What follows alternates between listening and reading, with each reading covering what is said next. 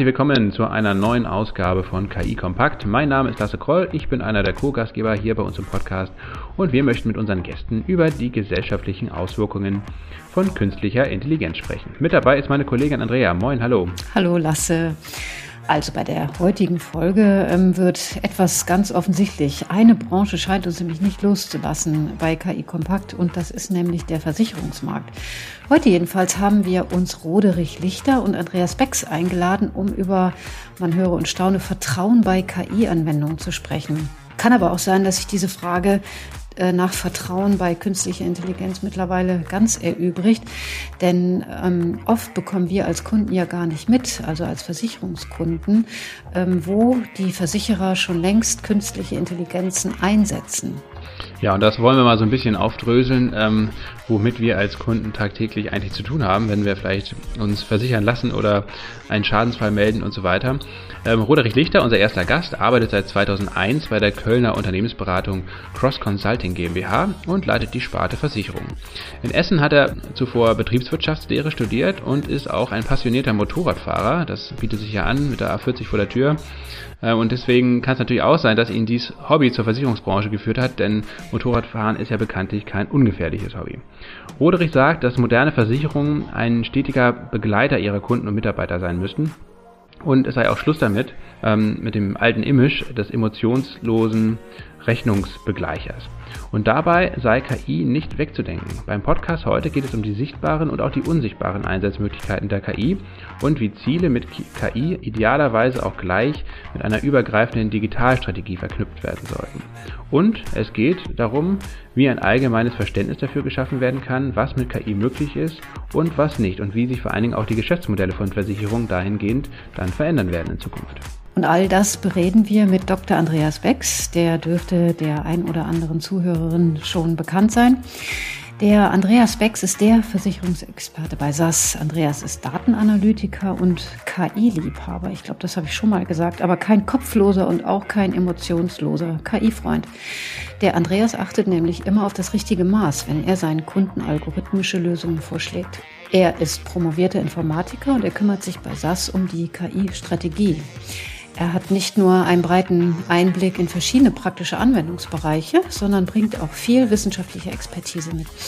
Und das ist auch gut so, denn er fragt nicht nur nach den richtigen Schnittstellen zwischen den technologischen Systemen, sondern auch nach denen zwischen Technologie und Mensch. Die Ethik und die Moral stehen beim Andreas vor allem, wenn es um KI geht, ganz vorne. Viel Spaß beim Zuhören. Hallo Roderich, hallo Andreas, herzlich willkommen bei uns im KI Kompakt Podcast. Wir möchten heute mit euch über das Thema Versicherung sprechen, über Digitalisierung in der Versicherungsbranche, aber auch über das Thema künstliche Intelligenz und vielleicht können wir von euch mal vom, zum Anfang einen kleinen Überblick bekommen, wie der Status quo da gerade ist, Roderich. Ähm, wenn man über Versicherungen spricht, über künstliche Intelligenz und Digitalisierung in der Versicherungsbranche, wo steht die Branche und wie ist der aktuelle Status quo? Also äh, ich glaube, alle Versicherungsunternehmen befassen sich mit dem Thema KI ähm, und eigentlich jeder hat auch schon angefangen, dort entsprechende Skills aufzubauen, die man vor einigen Jahren noch nicht hatte.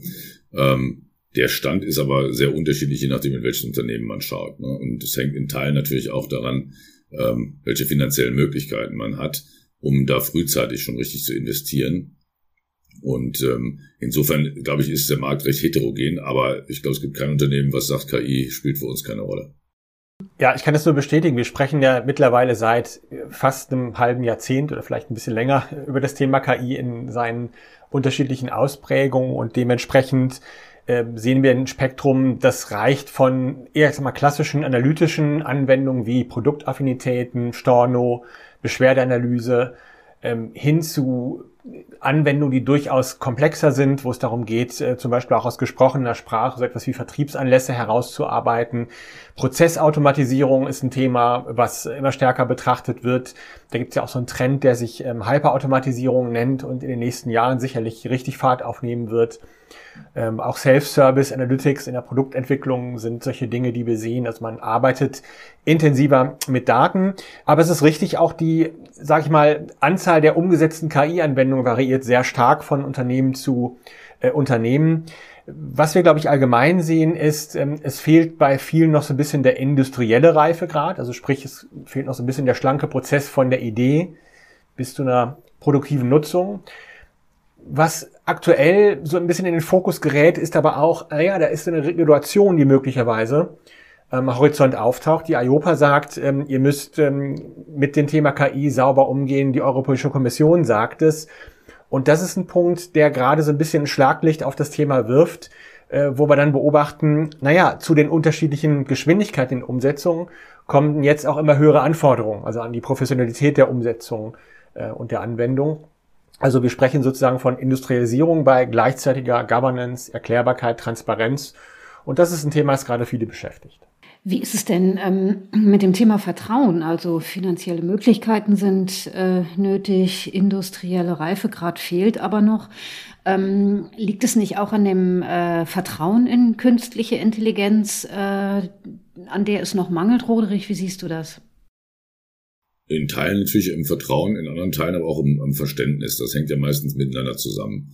Äh, gerade beim Thema KI, wenn man sag mal, nicht so richtig versteht, wie funktioniert das eigentlich, oder viele sagen ja auch, es ist so eine Blackbox, äh, da kommen dann irgendwelche Entscheidungen raus und es ist gar nicht nachvollziehbar, wie sind die denn getroffen worden. Ähm, da haben natürlich viele Vorbehalte. Ähm, auf der anderen Seite, wenn man sich ein bisschen mit dem Thema beschäftigt, äh, dann ja, verschwinden diese Vorbehalte auch häufig. Und ähm, ich glaube, das ist das Entscheidende, dass man sich da nicht nur äh, in der Technik, in der IT mit befasst, sondern dass man sich unternehmensweit eigentlich mit dem Thema befassen muss. Eigentlich sogar, weil alle reden schon davon, wir wollen datengetriebenes Unternehmen werden. Was heißt denn das? Ähm, ein Stück weit muss sich das auch in der Unternehmensstrategie schon mal niederschlagen. Da fängt es eigentlich an. Ne? Man sagt, okay, eigentlich arbeiten wir ja mit Daten als Versicherung. Das war ja auch schon immer so. Das ist ja nichts Neues. Ne? Aber äh, auf Daten kann man eben mit KI gut aufsetzen. Und was das alles kann und was es auch nicht kann oder was es soll und was es nicht soll im Unternehmen, das muss eigentlich vom Grundsatz her erstmal relativ klar definiert werden. Das sieht vielleicht auch nicht jedes Unternehmen gleich.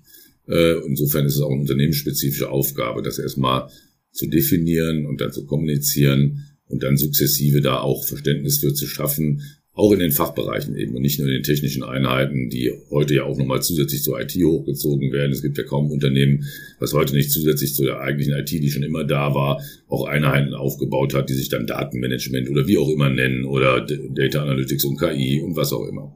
Und ähm, ich glaube, das ist so der Weg, auf dem alle sind, der beschritten werden muss äh, in unterschiedlichen Geschwindigkeiten und an unterschiedlichen Punkten, wo sie gerade stehen.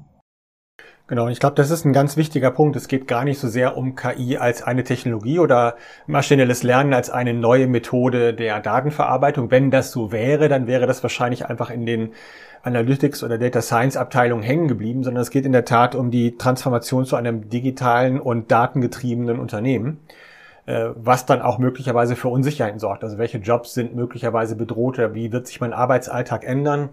Und ein ganz wesentliches Thema, was, glaube ich, viele Unternehmen gerade haben, ist, wie bekommen sie den Schritt zur Data Literacy hin? Also wie schaffen Sie es tatsächlich, Ihre Mitarbeiter in die Lage zu versetzen, besser mit Daten umzugehen, Daten besser zu verstehen, den Mehrwert von modernen Methoden für Ihre Prozesse zu verstehen und überhaupt erstmal auf gute Anwendungen und Anwendungsideen zu kommen?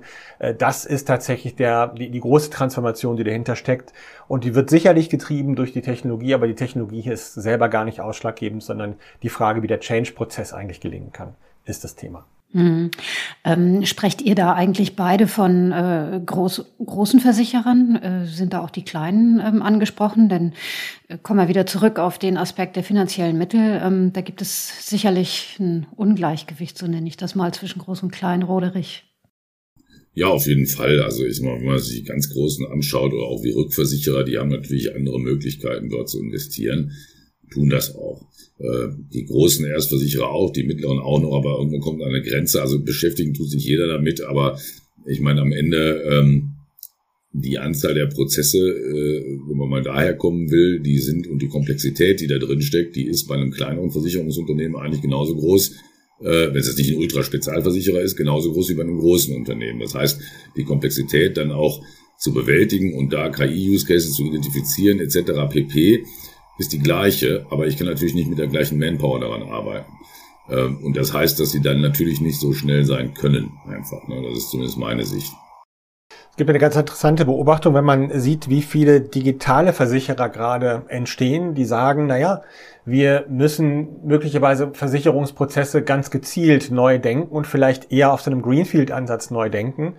die häufig so ausgerichtet sind, dass eine gar nicht so große Anzahl von Mitarbeitern, irgendwie so 30, 50, 60 in der Größenordnung, ähm, ohne die klassischen Silo-Grenzen eines, eines Großunternehmens zusammenarbeiten. Also da ist der Versicherungsmathematiker, der Aktuar, arbeitet ganz eng mit der IT, dem Data Scientist und dem Marketing zusammen, weil hier Produkte und Services angeboten werden, die sich ganz, ganz klar an einem digitalen Konsumenten, an einem sehr anspruchsvollen digitalen Konsumenten ausrichten.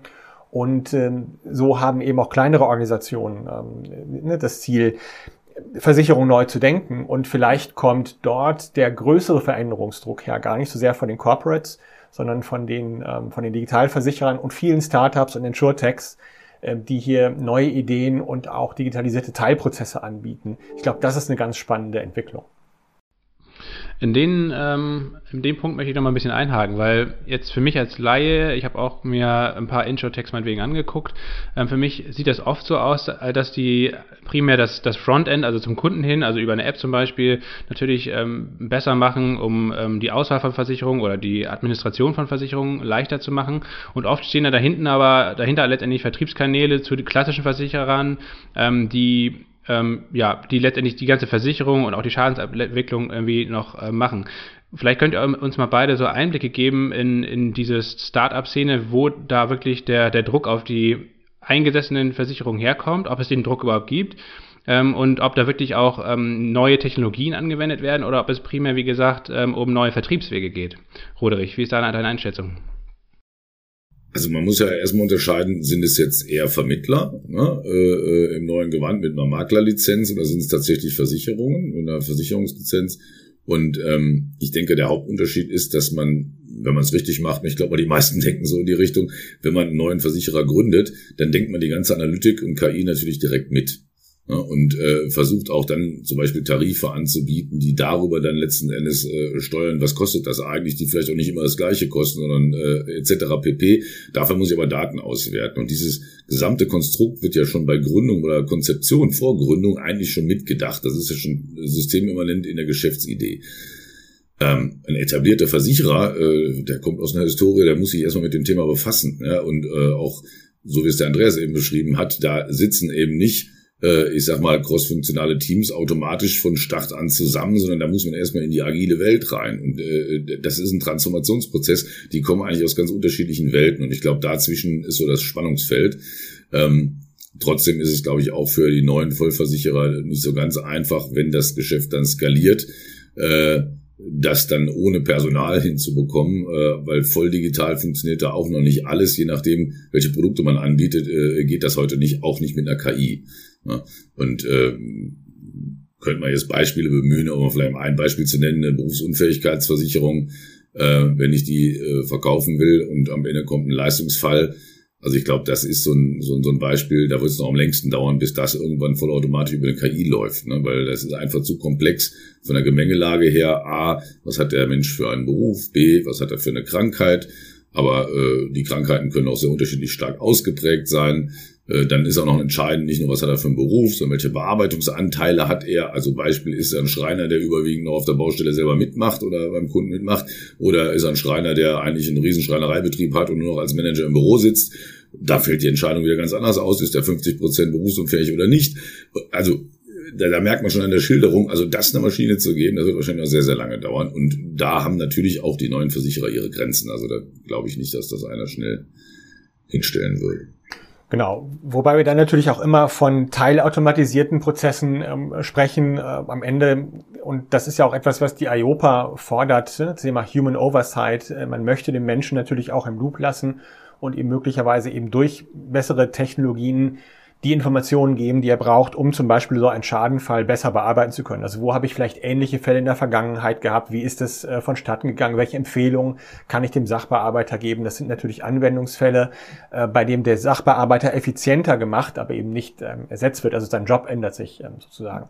Das ist die eine Perspektive. Aber ihr habt ja auch gefragt, ähm, naja, wie verhält es sich zwischen den großen Corporates, den großen Unternehmen und den kleinen ähm, Digitalversicherern, die, ähm, wer macht eigentlich die Innovation? Und ich glaube, es kommt hier aus zwei Richtungen.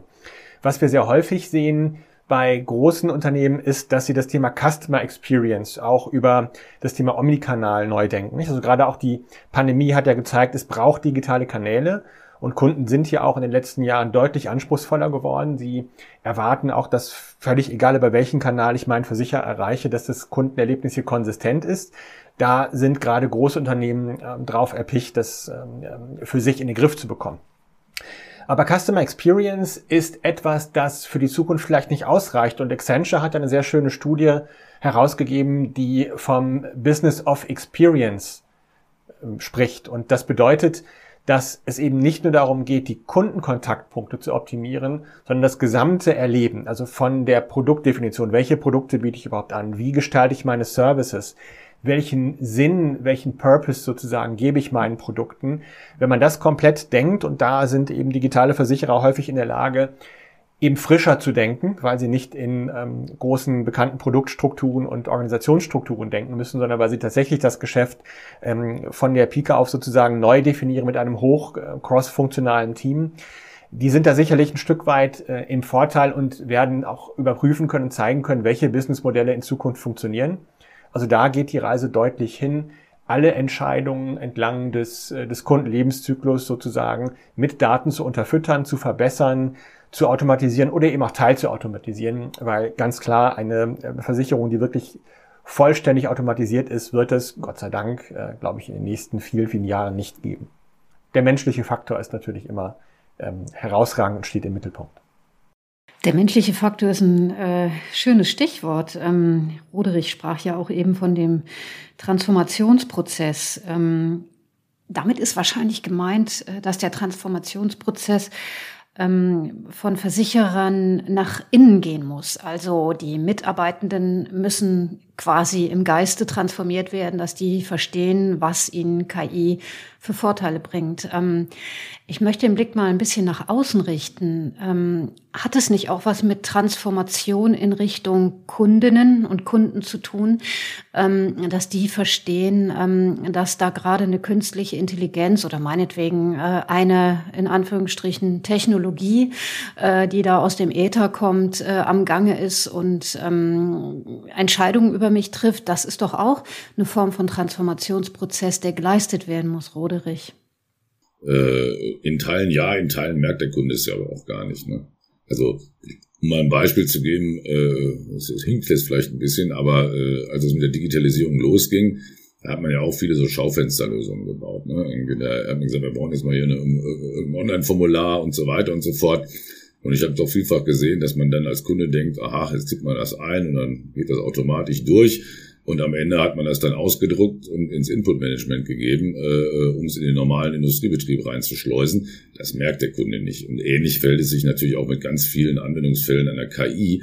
Äh, da merkt der Kunde ja im Zweifel nicht, dass sein Schaden jetzt schneller reguliert wurde, weil man KI basiert, äh, ähnlich im Beispiel wie der Andreas eben sagte, auf vielen Vergleichsdaten historisch weiß, das kannst du regulieren, ne? da brauchen wir nicht lange rumprüfen. Ähm, kriegt der Kunde nicht mit. Ne? Äh, sein Schaden war vielleicht, wird dann vielleicht schneller bearbeitet, als es früher der Fall gewesen wäre. Äh, das ist positiv vom Kunden, aber ähm, da glaube ich nicht, dass der, der Versicherer für gefeiert wird, ne? sondern das ist eigentlich ja schon eine Erwartung. Ne? Also was sich ja schon vor Jahren geändert hat, ist, ähm, wenn man gesagt hat, guter Service, äh, da kann ich nicht mehr mit glänzen, da kann ich mich nicht, mich nicht mit positiv differenzieren, äh, sondern der wird eh erwartet. Ich kann mich nur negativ differenzieren, wenn ich ihn nicht leiste. Ne? Also wenn ich jetzt, sag ich mal, schlechten Service leiste. Und ich glaube, in, in dem Spannungsfeld macht es sich oft fest. Ne? Und ähm, ob eine KI jetzt dem Sachbearbeiter sagt, prüft da lieber nochmal genauer nach, egal ob es jetzt ein Antragprozess ist oder ob es ein Schadenprozess ist, ähm, auch davon bekommt der Kunde im Zweifel ja gar nichts mit. Aber wenn ich nochmal nachfragen darf, äh, wie passt das denn ähm, zu den äh, Datenschutzregeln? Äh, und wenn man als Kunde das Recht hat, äh, nachvollziehen zu lassen, wie Entscheidungen stattgefunden haben, dann muss man das doch vorher eigentlich wissen, dass da jetzt eine Technologie ähm, am Zuge war. Dann müssten doch die Versicherer eigentlich in der Auskunftspflicht sein ich sag mal, bei, äh, das ist klar, also DSGVO muss natürlich eingehalten werden und man muss natürlich auch bei jedem Use Case äh, mal, mal mit Ideation anfängt, sobald er sich etwas konkretisiert hat, sehr, sehr früh mit Datenschutz etc. sprechen, äh, ob eine Weiterverfolgung überhaupt Sinn macht, ob man es unter datenschutzrechtlichen Gesichtspunkten überhaupt darstellen kann. Ähm, Sonst äh, ist der Use Case zum Scheitern verurteilt. Ne? Ähm, jeder, der tatsächlich umgesetzt wird, der muss natürlich diese Prüfung auch bestanden haben und muss natürlich auch DSGVO-konform nachher auskunftsfähig sein. Diese Dinge müssen da mitgedacht und umgesetzt werden. Und es ist vielleicht auch wichtig zu erwähnen, es ist ja nicht nur eine Frage, die, die man rechtlich jetzt sehen kann, sondern ähm, Untersuchungen äh, zeigen auch, äh, zum Beispiel auch von Capgemini, zeigen, dass Unternehmen, die sehr offen umgehen mit der Frage, wie sie Daten verwenden, äh, dass das beim Verbraucher gut ankommt und deshalb auch solche messbaren Kriterien wie Net Promoter Score, also die Weiterempfehlungswahrscheinlichkeiten von Unternehmen, die hier transparent sind, deutlich steigt. Ja, das heißt, also man fragt nicht nur um Erlaubnis aus rechtlichen Gründen, sondern man macht bestenfalls genau klar, äh, welche Informationen nutze ich wie und welchen Vorteil habe ich als Kunde dadurch. Ähm, und das ist etwas, äh, das durchaus auch Wettbewerbsvorteile dann schaffen kann. Das sollte man auch nicht außer Acht lassen. Wenn man es geschickt macht, ist das ähm, kein Hindernis, sondern äh, möglicherweise auch ähm, ja, ein, eine gute Vignette auf, der, auf dem Produkt.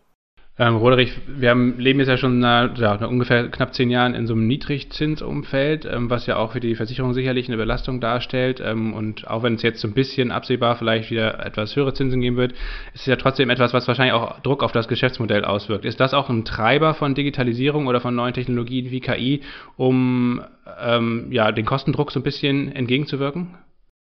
Ich weiß nicht, ob das unbedingt ein Treiber jetzt speziell zum Thema Digitalisierung ist. Ne? Also ähm, was natürlich klar ist, ist, äh, ist, das ist ja schon einige Jahre her, das Niedrigzinsumfeld haben wir ja, dass die plötzlich äh, versicherungstechnisch, wie man so schön sagt, also aus dem originären Versicherungsgeschäft her Geld verdienen mussten. Früher konnte man stark quersubventionieren aus den Kapitalanlagen, das ist nicht möglich. Und natürlich sind dann alle losgelaufen und haben gesagt, Mensch, wo haben wir denn hier äh, relevante Margen? Dann wachsen wir am besten da, wo wir auch relevante Margen haben. Und so hat dann jeder für sich das Firmenkundengeschäft entdeckt, wo er gesagt hat, oh, da wollen wir wachsen, ähm, weil man da einfach noch bessere Margen hat als zum Beispiel bei Privat-Kfz. Ähm, und trotzdem musste man überall eben schauen, dass man auch unterm Strich Geld verdient mit dem Versicherungsvertrag, weil eben aus der, aus der eigentlichen Kapitalanlage da nicht mehr viel rauskommt. Ähm, ob das jetzt auch ein Treiber für Digitalisierung ist, indirekt mit Sicherheit, ne? weil man muss auch effizienter werden, man muss dadurch auch Kosten sparen. Ähm, aber ich glaube, die haben sich auch insbesondere dann nochmal angeschaut, wo können wir denn überhaupt, in welche Geschäftsfelder können vielleicht auch reingehen und investieren, wo wir auch Margen generieren können, damit wir unterm Strich Geld verdienen. Also das war mit Sicherheit im ersten Schritt der, der, der größere Ansatz aus meiner Sicht. Genau, und eine, eine Sichtweise, die man ja auch gerade jetzt im Markt sieht, ist, dass sich Versicherer immer stärker weiterentwickeln vom Ich verstehe ein Risiko und versichere es dann hin zu ähm, ich kann Risiken vorhersagen und sie vielleicht aktiv äh, beeinflussen, in dem Sinne, dass sie bestenfalls gar nicht ähm, passieren. Also wenn, man an Telematik denkt, ähm, kann ich möglicherweise einem äh, Autofahrer schon rechtzeitig darauf hinweisen, dass seine Fahrweise hier unter den gegebenen Umständen und dem Wetter, was in den nächsten Minuten zu erwarten ist, nicht ganz so optimal ist für, zum Thema Schadenvermeidung. Äh, oder auch das Thema Gesundheitspartner, was ja von vielen ähm, Lebensversicherungen mittlerweile aufgegriffen wird, äh, ist da so ein Thema. Das heißt, dieser, der Trend, weg vom reinen Verstehen von, von Risiken und Versichern von Risiken hin zu ja, Prediction and Prevention, wie man das so schön sagt, das ist ein Trend, äh, den wir hier ähm, generell in der Branche sehen, den auch McKinsey übrigens als einen sehr starken Trend für die Zukunft sieht und auch andere Analysten und Marktbeobachter sehen das. Das heißt, die Versicherung wird sich hier durch die Möglichkeiten der Datenanalyse durchaus auch inhaltlich wandeln und das bedeutet auch, sie wird in der Wahrnehmung ihrer Kunden eben sich ähm, ändern und dann auch zusätzliche Services, beispielsweise zur Schadenvermeidung, zur höheren Sicherheit im Haushalt, im Verkehr, für meine Gesundheit ähm, deutlich wahrgenommen werden. Und da eröffnen sich natürlich ganz andere Geschäftsmöglichkeiten, die dann auch wiederum in Ökosystemen sozusagen verankert sind. Mit wem, mit welchen Gesundheitsdatenanbietern ähm, arbeite ich hier zusammen? Mit welchen Gadget-Herstellern kann ich hier zusammenarbeiten? Welche Services können wir uns dort einfallen lassen? Da wird viel passieren. Ich glaube, wir werden durch die Digitalisierung ermöglicht ganz neue Geschäftsfelder sehen und das wird durchaus spannend werden.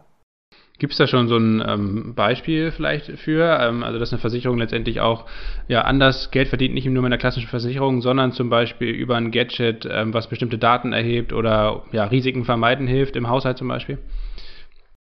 Ja, so ähm, Tarife und auch erste ähm, Produkte in Richtung beispielsweise Leitungswasserschäden ähm, oder auch das Thema Lifetime-Partner. Wenn man das googelt, findet man ja auch Versicherer, die sowas ähm, direkt anbieten. Das gibt es schon. Das sind erste zarte Pflänzchen, die ausprobiert werden wo man auch schaut, ähm, welchen, welchen Mehrwert bringt das tatsächlich geschäftlich?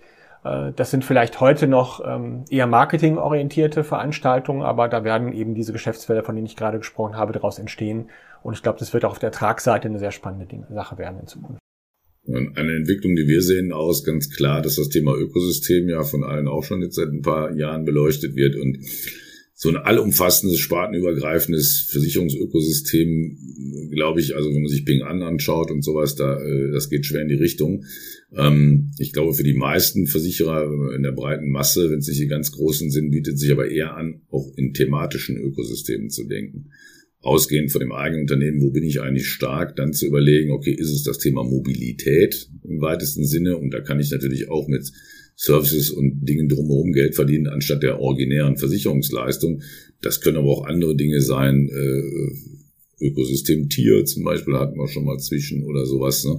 Ähm, ich glaube, da kann man dann natürlich auch oder muss man dann natürlich auch äh, das Ganze technologisch mitdenken. Denn was da in dem Ökosystem passiert, das lässt sich aus den Daten wieder auswerten. Um sowas zu entwickeln und auch richtig zu steuern, ist natürlich wichtig, dass man da entsprechende Ansätze hat. Ne? Das ist im ersten Schritt vielleicht erstmal Analytik und noch nicht KI, aber auch da kann man natürlich KI-basiert nachher ableiten, vielleicht mal gesponnen, wenn einer jetzt ein Pferd hat, das ist nicht ganz so günstig, ne, der lässt vielleicht ein Stück weit darauf schließen, äh, äh ne, dass er vielleicht auch noch ein paar andere Produkte brauchen könnte, die eher in diese ja, äh, Kategorie fallen, ja, weil ein Pferd leistet sich jetzt nicht jeder dauerhaft. Ähm, sind Versicherer eigentlich die, äh, die besseren ähm, IT- und äh, KI-Hersteller? Äh, geht das in diese Richtung, Roderich?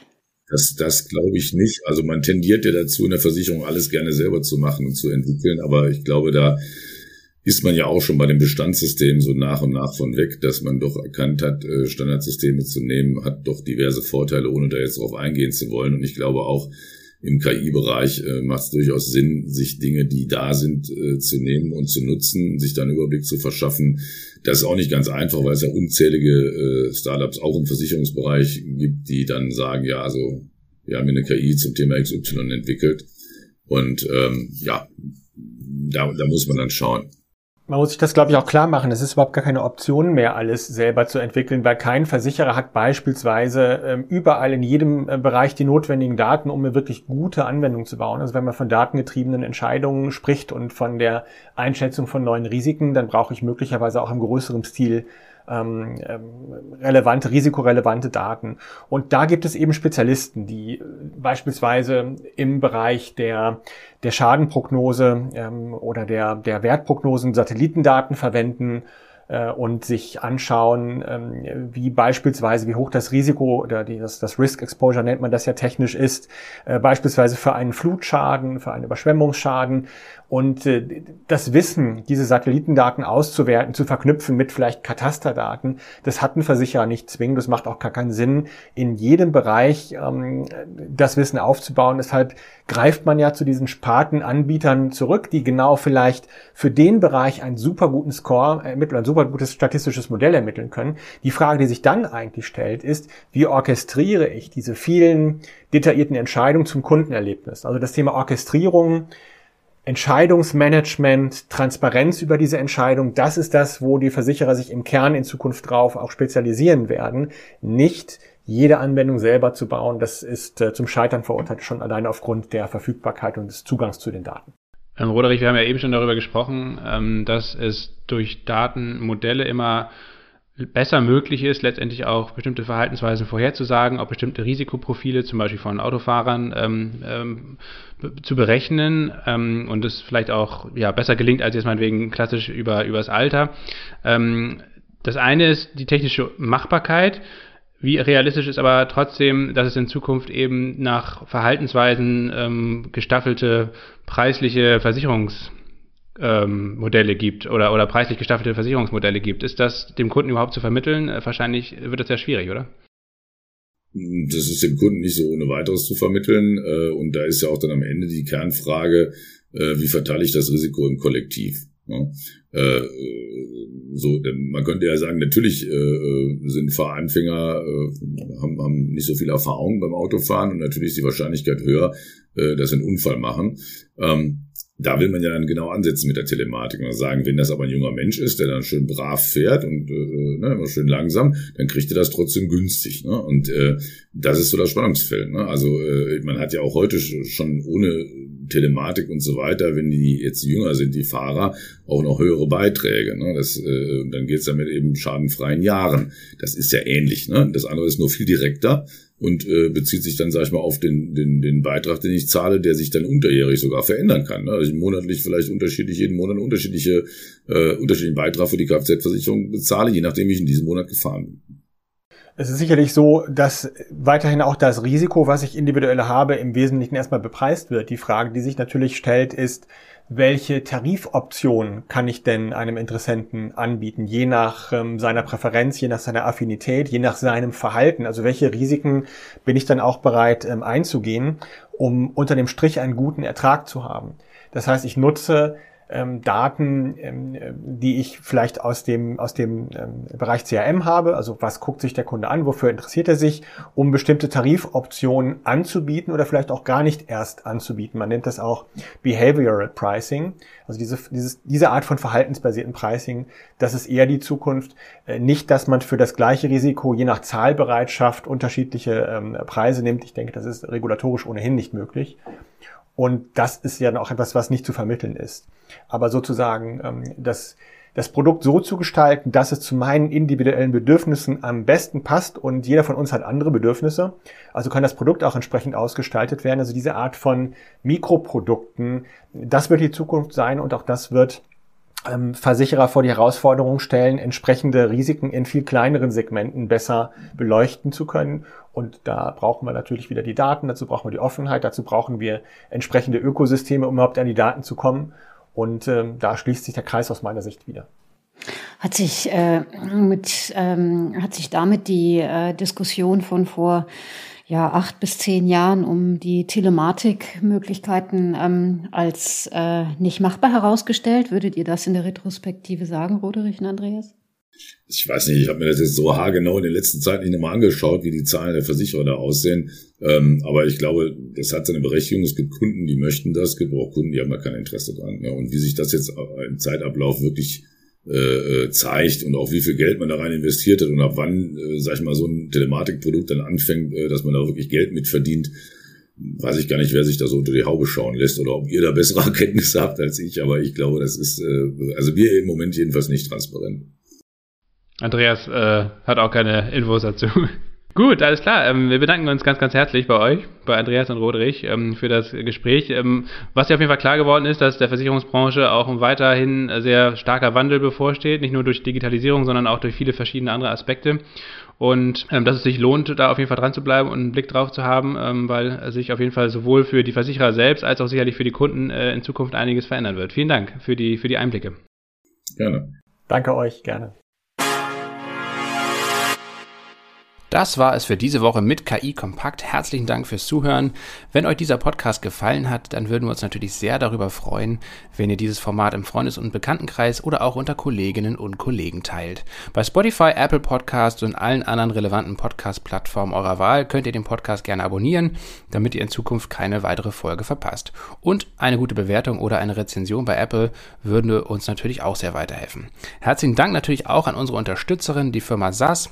SAS entwickelt KI KI-Anwendungen für unterschiedliche Branchen und Anwendungsgebiete. Und alle weiteren Informationen zum Podcast und natürlich auch zu den Produkten und Services von SAS findet ihr auf sas.de slash ki-kompakt Podcast oder in den Show Notes. Wir freuen uns auf die nächste Ausgabe in der kommenden Woche und wünschen euch bis dahin alles Gute. Ciao.